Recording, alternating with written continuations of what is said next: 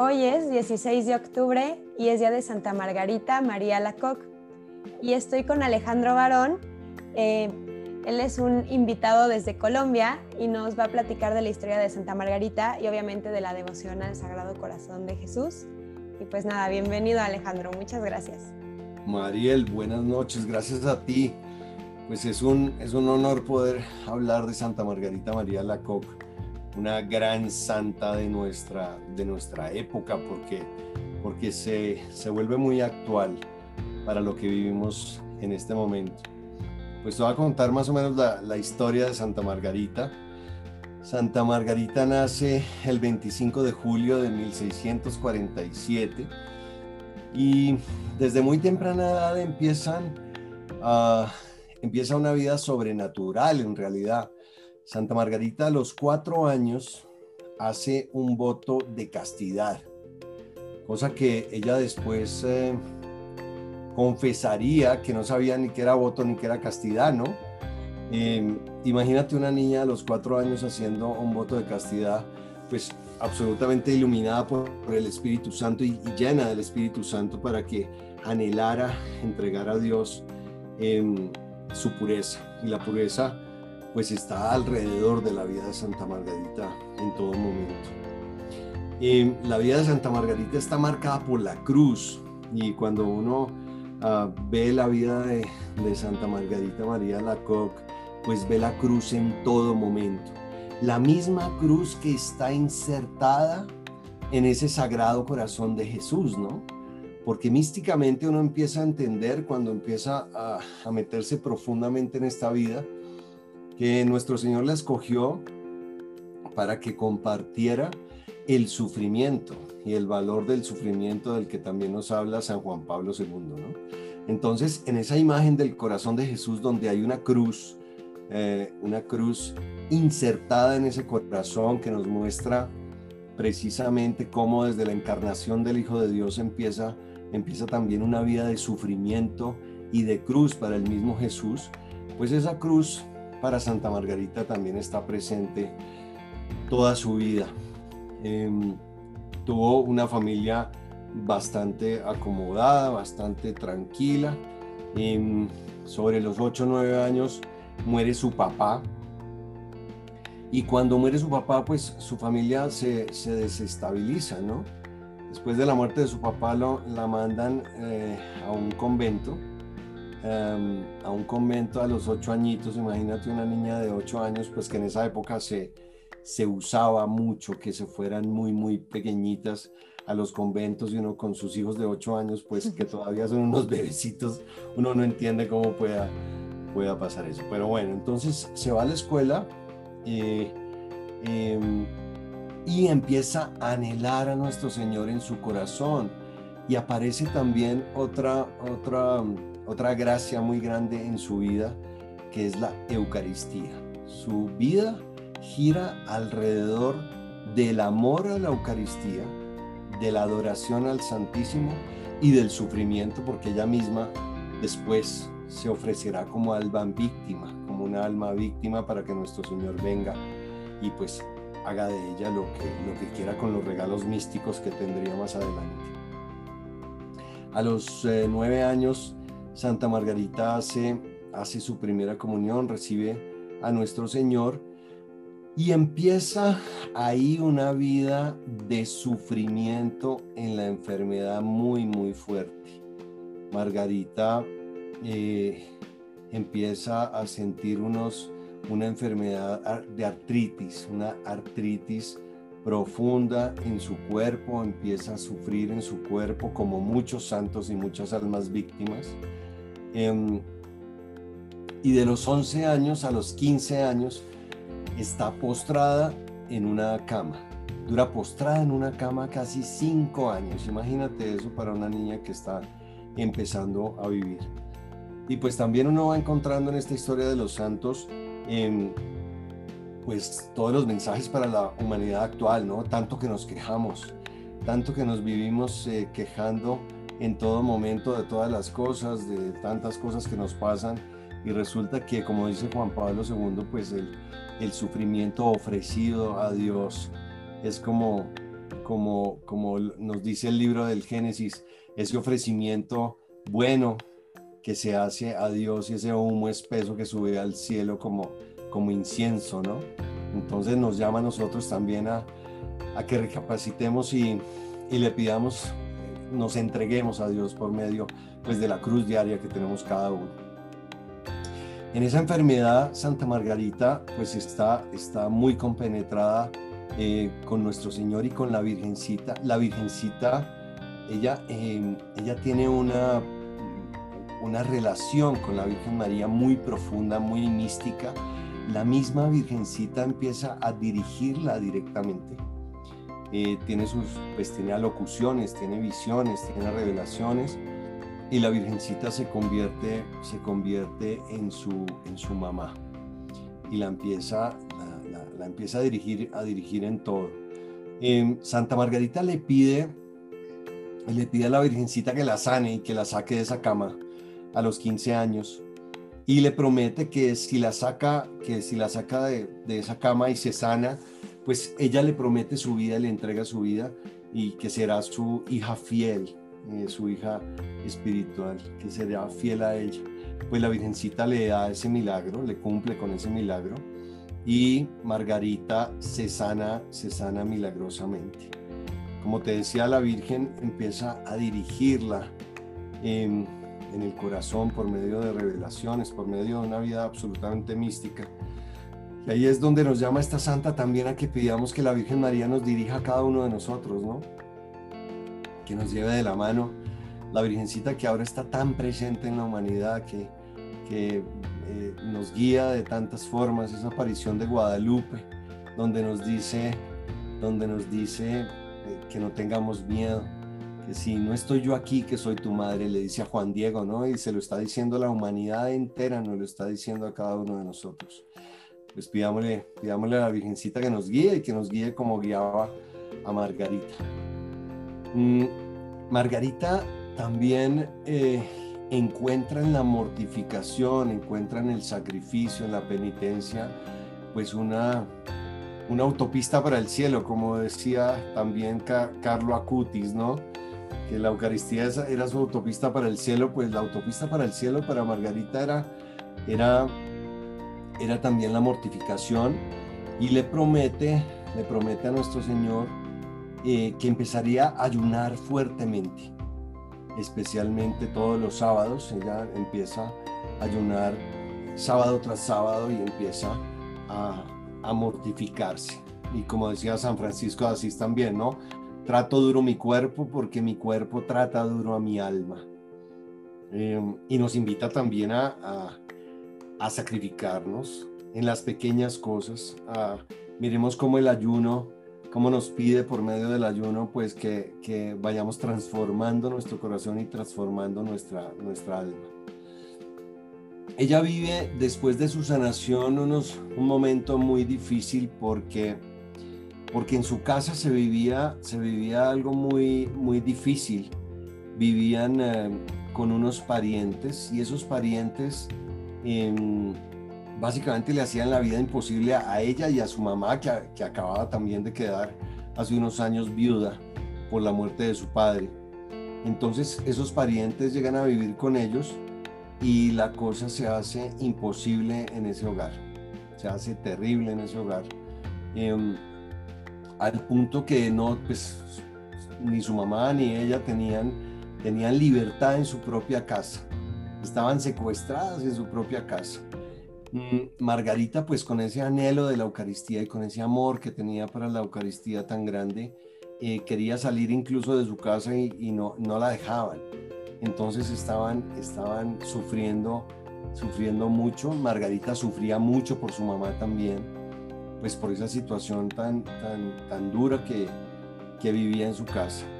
Margarita anhelaba en todo momento la Eucaristía, poder hacer adoración eucarística que más adelante, pues, eh, como decíamos antes, su autopista para el cielo terminaría siendo esa contemplación, esos éxtasis que vivía tan profundos em, frente al Santísimo Sacramento. Y en, esas, en esa oración de contemplaciones donde nuestro Señor em, se le, se le revela, se le aparece, se le aparece y luego vendrán esas, esas eh, manifestaciones de Dios tan, tan, tan impresionantes. La mamá, la mamá de Margarita en la biografía cuenta cómo la mamá de Margarita empieza como a podrirse parte de su cara.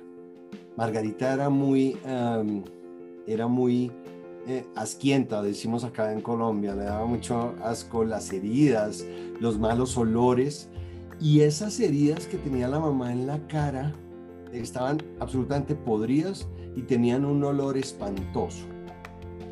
Y por medio de eso también eh, Margarita empieza a agradecer a Dios profundamente por, pues porque le tocaba limpiar a su mamá, le tocaba eh, atenderle sus heridas para que no para que no se, para que no se agravaran, agravaran mucho más. Entonces mira cómo por medio también de, de un sufrimiento adicional para, para, la mamá, la transformación de, de Margarita, eh, de Margarita empieza. Em, ella le pedía la sanación de su mamá en todo momento, le pedía que, que, sanara, que sanara esas heridas tan profundas que se tenía eh, era incluso en las mejillas, en, las mejillas tenía unos, unas heridas profundísimas su mamá y le pedía, le pedía la sanación de su mamá insistentemente, pero al mismo tiempo le agradecía a Dios por darle la oportunidad de, atender a su mamá. Mm, nuestro Señor también ya se le manifestaba, ¿no?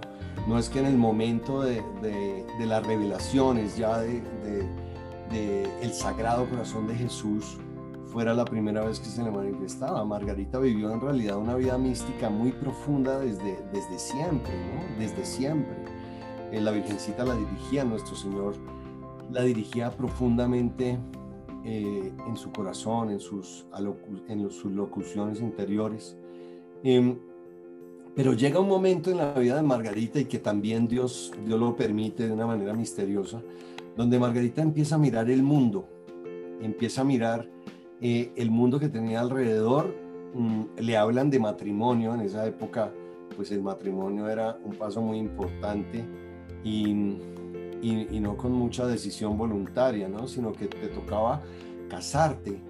Entonces eh, Margarita empieza a contemplar esa opción y empieza a mirar, eh, ahí sí, eh, no adentro de su alma, sino afuera de su alma, y empieza a salir, se empieza a arreglar, empieza a ver un poco el mundo de, de afuera.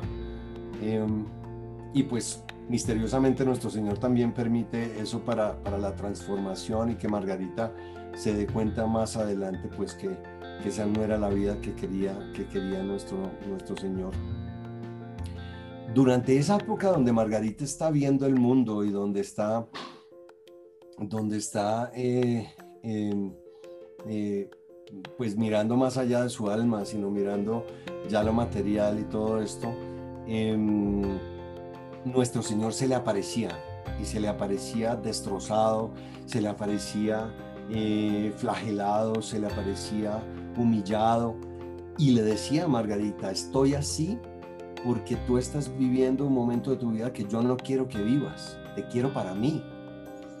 Y Margarita mm, no es que a, la primera vez que vio a nuestro Señor así, eh, digamos, dejara de mirar el mundo, sino se demoró más o menos cuatro o cinco años en regresar en realidad a tener una vida de absoluta contemplación. Luego de que pues Margarita reacciona ante todo ante todas estas apariciones de nuestro Señor, vuelve a, vuelve a, buscar a Jesús de una, manera, de una manera muy profunda. Y cuando toma esa decisión, entonces empieza, empieza a pedirle a nuestro Señor que le muestre em, dónde iba a entregar su alma definitivamente a Él como, como una esposa mística, ¿no? Y encuentra em, la, comunidad de la, de la, visitación. Entonces, em, cuando, cuando llega a esa comunidad eh, y pasa la puerta incluso del monasterio, nuestro Señor le dice, acá te estaba esperando. y pasa esa puerta ya para quedarse definitivamente en una entrega absolutamente profunda, profunda de, su alma a nuestro Señor Jesucristo y donde em, empezaría la etapa más, eh, digamos, sobrenatural de su vida y donde vienen estas revelaciones del Sagrado Corazón de Jesús, Entonces, em, hay, una cosa, hay una cosa que me llama la atención y siempre me ha llamado la atención en la, biografía de Santa Margarita María Lacoque, y es, son sus, sus, sus grandes sacrificios, pero también los pequeños sacrificios que la llevaban, que la llevaron a ser la santa que es. ¿Y por qué digo esto? Porque lo digo alrededor del queso. Y el queso, ¿y qué tiene que ver el queso en esta historia? Y resulta que imagínate que Margarita María Lacoque detestaba el queso, no podía comer queso, tenía una aversión total, eh, tenía una fobia al queso, no lo podía comer. Cuando entra al monasterio, lo único que le dan de comer, no lo único, pero le daban frecuentemente queso. Y ella con todo el amor de su corazón, pues se come su queso y así como muchos santos alrededor de las pequeñas cosas, pues van transformando su alma profundamente, ¿no? También el llamado para cada uno de nosotros para que por medio de esas pequeñas cosas vayamos transformando nuestro corazón y nuestra alma. A veces creemos que tenemos que hacer cosas tan grandes, pues que son tan grandes que nunca llegamos a hacerlas. Tenemos que ir construyendo nuestro corazón y la transformación de nuestra alma, pues poquito a poquito con cosas muy pequeñitas. Santa Teresita del Niño Jesús, por ejemplo, le ofrecía a nuestro Señor contar, contar los ladrillos de su celda, ¿no? Yo te ofrezco, Señor Jesús, porque le decía, Señor, no soy capaz ni siquiera de pronunciar una Ave María tras otra, concentrada en ti. Te ofrezco entonces, Señor Jesús, contar los ladrillos de mi celda. Y contaba uno por uno. Y lo volvía una oración. Ahí donde uno encuentra que que desde la intención de tu corazón, uniéndola al amor de nuestro Señor, pues, pues se van forjando grandes, grandes santos, ¿no? Margarita, digamos, tenía, tenía alrededor de, tenía grandes, grandes gracias, obviamente, em, pero digamos que tres, tres eran los temas alrededor de su vida muy, muy fuertes. Eh, la pureza era una de las cosas que, rodeaban el corazón de Margarita María Lacoque, su, su pureza, su entrega a la, a la pureza total y, y, en eso pues la dirigía la Virgencita, la Virgencita mostrándole también la, la, la pureza de la Virgen como, como un ejemplo. La obediencia total, la obediencia que también la vemos pues obviamente en muchos, muchos santos, su obediencia plena a, a sus directores espirituales, y la cruz, ¿no? Y la cruz, el dolor, el sufrimiento, el sufrimiento total que la, la rodeó pues durante, durante toda su vida. Recordemos esa sanación, esa sanación después de estar casi cinco años botada en una cama sin poderse, sin poderse mover. Le ofrece su alma a nuestro Señor como un alma víctima y nuestro Señor... Em, nuestro Señor le recibe su vida como un alma absolutamente víctima. Em,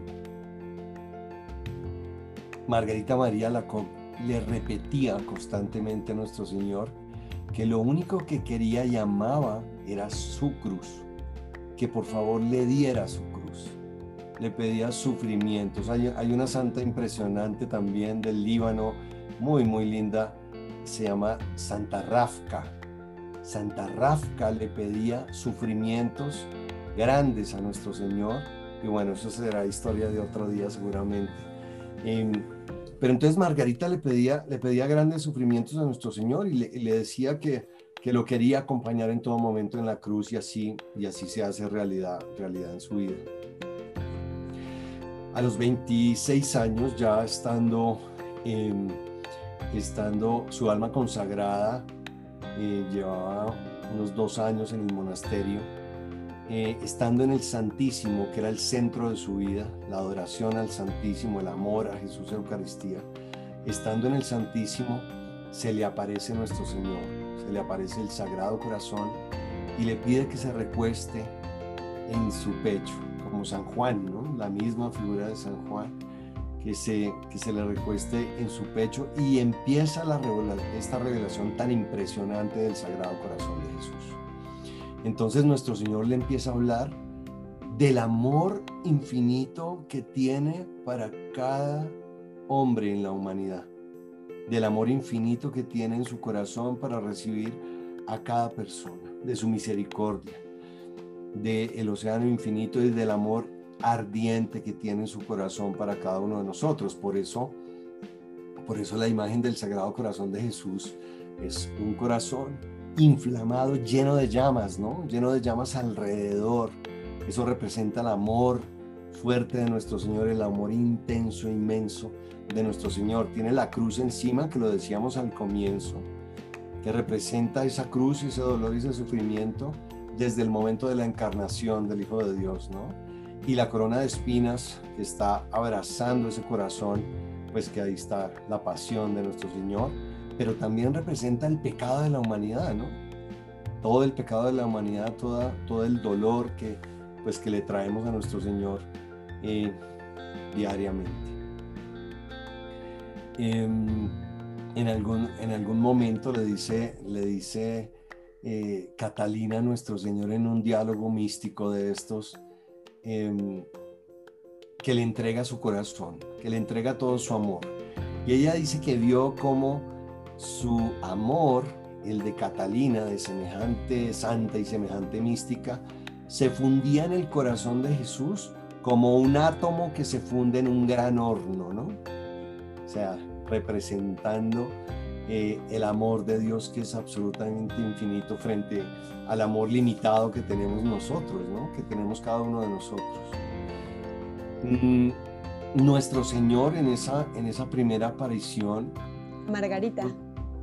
Eh, eh, sí, sí, sí. No, te iba a decir que nuestro Señor le entrega a Margarita en esa primera aparición un signo, un signo visible en su cuerpo para continuar ese camino de la cruz, ¿no? Ese camino del ofrecimiento profundo en el, en el sufrimiento. Y eh, nuestro Señor permite que Margarita quede estigmatizada con la llaga del costado y Margarita desde los 26 años queda estigmatizada con la llaga de su costado, pues como un signo visible en su cuerpo de compartir ese sufrimiento, ese sufrimiento de la, de la cruz, ¿no? Y ella dice que sentía como un caldero, un caldero profundo en su costado que incendiaba su costado y pues le, le, generaba sufrimientos inmensos, sufrimientos muy, muy, muy grandes. Em, entonces ella, ella queda estigmatizada y empieza a vivir la pasión de nuestro Señor Jesucristo todos los viernes, después de esa, de esa primera aparición. Luego, eh, bueno, nos adelantamos, luego viene la, la, segunda, eh, la segunda aparición donde nuestro Señor le muestra ese sagrado corazón eh, lleno de llamas eh, y todo ese significado del amor, del amor profundo del, Sagrado Corazón. Mm, y le da, le da a Margarita las promesas que tiene él para los que amemos al Sagrado Corazón de Jesús, ¿no? Como el Sagrado Corazón de Jesús, mm, que representa el amor infinito de Dios por cada uno de nosotros, eh, tiene, tiene promesas pues muy, muy, muy grandes, muy grandes. Las promesas em, son, son muchas. Nos dice que las almas consagradas al Sagrado Corazón les dará gracias necesarias para su estilo de vida, por ejemplo, en, cada tipo de vocación, en cada vocación de vida, a los sacerdotes, a las amas de casa, a los estudiantes, en cada momento de nuestra vida, según nuestra vocación, los que amen profundamente al Sagrado Corazón tendrán gracias muy especiales. Traerá paz a las familias, otra promesa del Sagrado Corazón. Los consolaré en todas sus aflicciones. Seré su amparo y refugio seguro durante la vida y principalmente en la hora de la muerte en estas promesas es muy bonito porque habla de esa perseverancia final y hay una promesa especialmente para el momento de la muerte. Dice que derramará sobre los que amen, eh, los que amen la devoción al Sagrado Corazón abundantes gracias sobre sus empresas. Los grandes pecadores hallarán en, en mi corazón la fuente y el océano infinito de misericordia. Las almas tibias se harán fervorosas. Las almas fervorosas se elevarán rápidamente a la gran perfección. Aquí viene la promesa de la imagen de nuestro Señor en las casas, que es súper bonito. Y te contaba Mariel que acá en Colombia es una devoción muy, muy, muy propagada. Y es que nuestro Señor en el Sagrado Corazón em, dice que bendecirá las casas en las que el Sagrado Corazón esté expuesto y sea honrado. Acá en Colombia le llamamos la entronización del Sagrado Corazón, no sé si en México se diga lo mismo.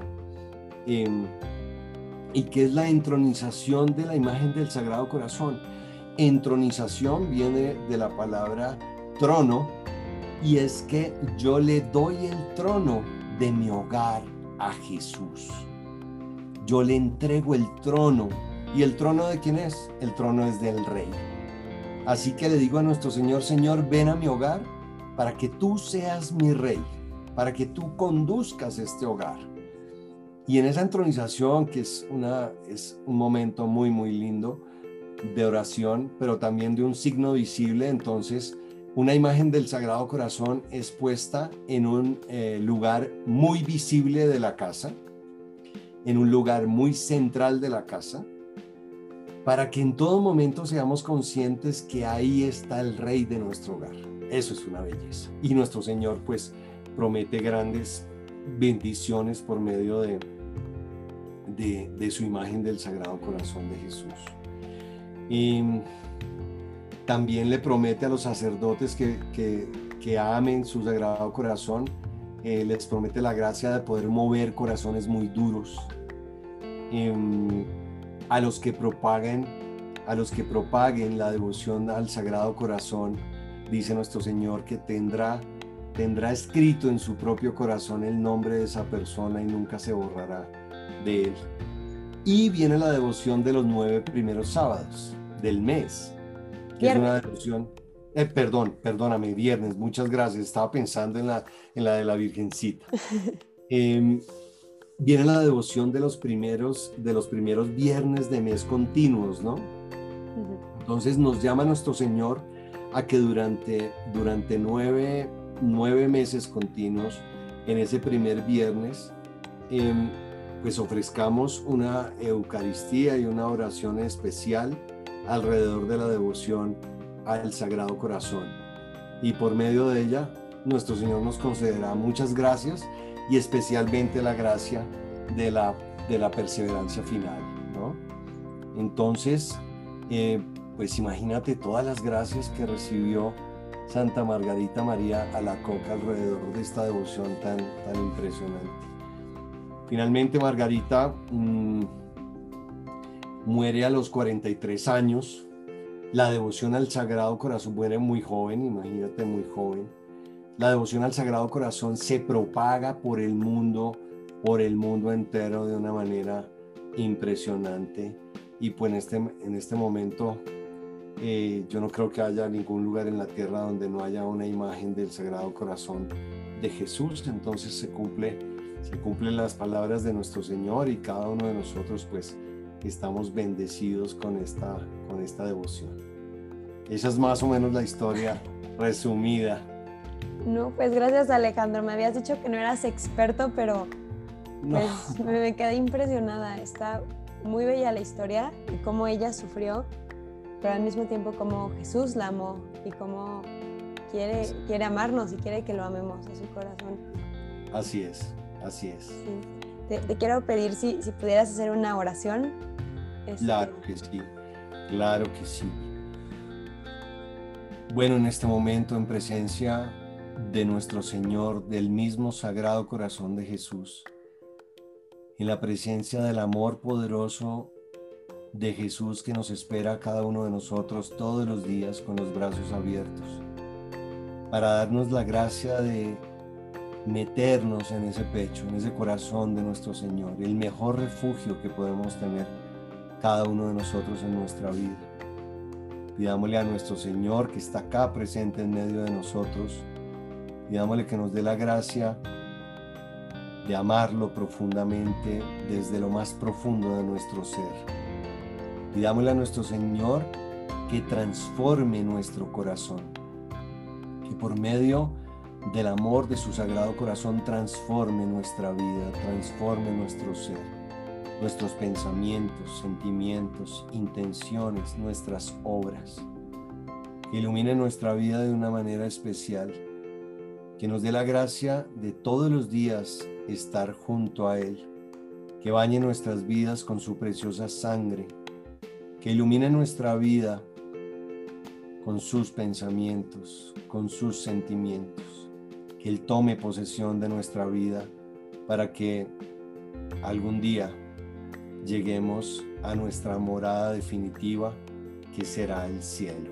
Amén. Amén. Santa Margarita María de Alacoc, ruega por nosotros. Sagrado Corazón de Jesús. en vos confío.